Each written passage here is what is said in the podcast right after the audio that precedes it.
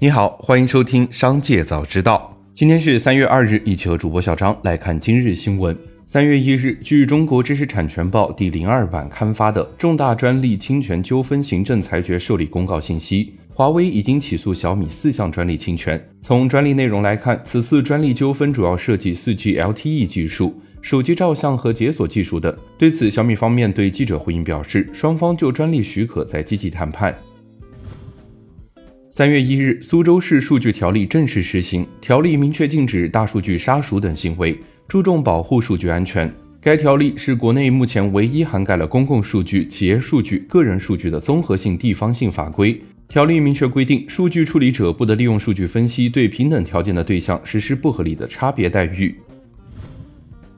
紧接着，再让我们一起来关注企业动态。新疆广汇男篮俱乐部二月二十八日晚发布公告称，二月十七日，篮协纪律与道德委员会认为新疆广汇篮球俱乐部注册违规，作出严重错误、无理荒诞的处罚，严重侵害了俱乐部合法权益，严重伤害了新疆各族球迷感情，严重破坏了新疆篮球运动和体育事业的发展。这一处罚违背事实、违反法规，不符合正常工作流程，俱乐部无法认可，绝不接受。经慎重研究，新疆广汇篮球俱乐部郑重决定退出本赛季比赛，退出 CBA 联盟。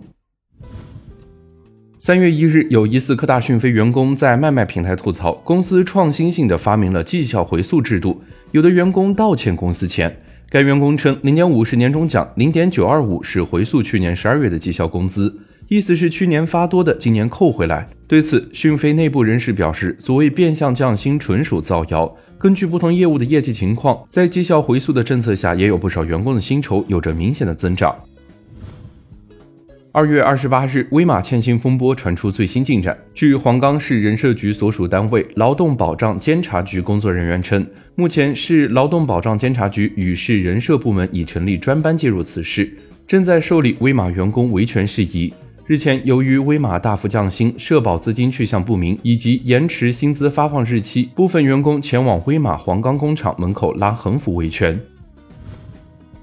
碧桂园在港交所公告，公司主席及执行董事杨国强因年龄原因提出辞任于本公司担任的主席及执行董事职务，由二零二三年三月一日起生效。杨国强将在辞任以后以特别顾问的形式继续参与到集团的公司经营。公司联席主席杨慧妍已经接任为主席，并获委任为公司提名委员会主席、企业管制委员会主席、环境社会及管制委员会主席、执行委员会主席以及薪酬委员会成员。自二零二三年三月一日起生效，并将继续担任该公司的执行董事。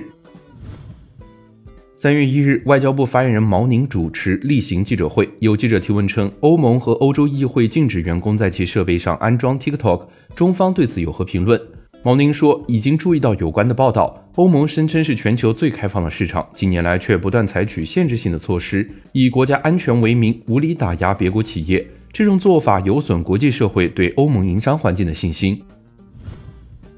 紧接着，再让我们一起来关注产业消息。数据显示，二零二三年第九周，十五个重点监测城市成交二百零四点二万平方米，环比再次上涨百分之十九，同比上涨百分之九十八，市场大幅修复。规模创近一年以来周度新高，同比接近翻倍。本周热点城市二手成交均呈现出全面回暖的状态，门店看房量的持续增加，逐渐转化为实质性成交网签。北京、成都、南京、苏州、杭州等均同环比较大幅上涨，纷纷创近一年新高。雄安新区发布了关于住房租售、社保公积金等内容的官方解答，其中雄安新区对首套房的认定包括两个维度。雄安新区不动产中心登记记录和全国公积金贷款记录不涉及商贷。如果在外地有住房商贷无公积金贷款，在雄安新区申请公积金贷款算首套房标准。雄安新区对购买首套自住住房的认定标准为职工家庭无住房公积金贷款记录，且在新区不动产登记系统中无住房信息。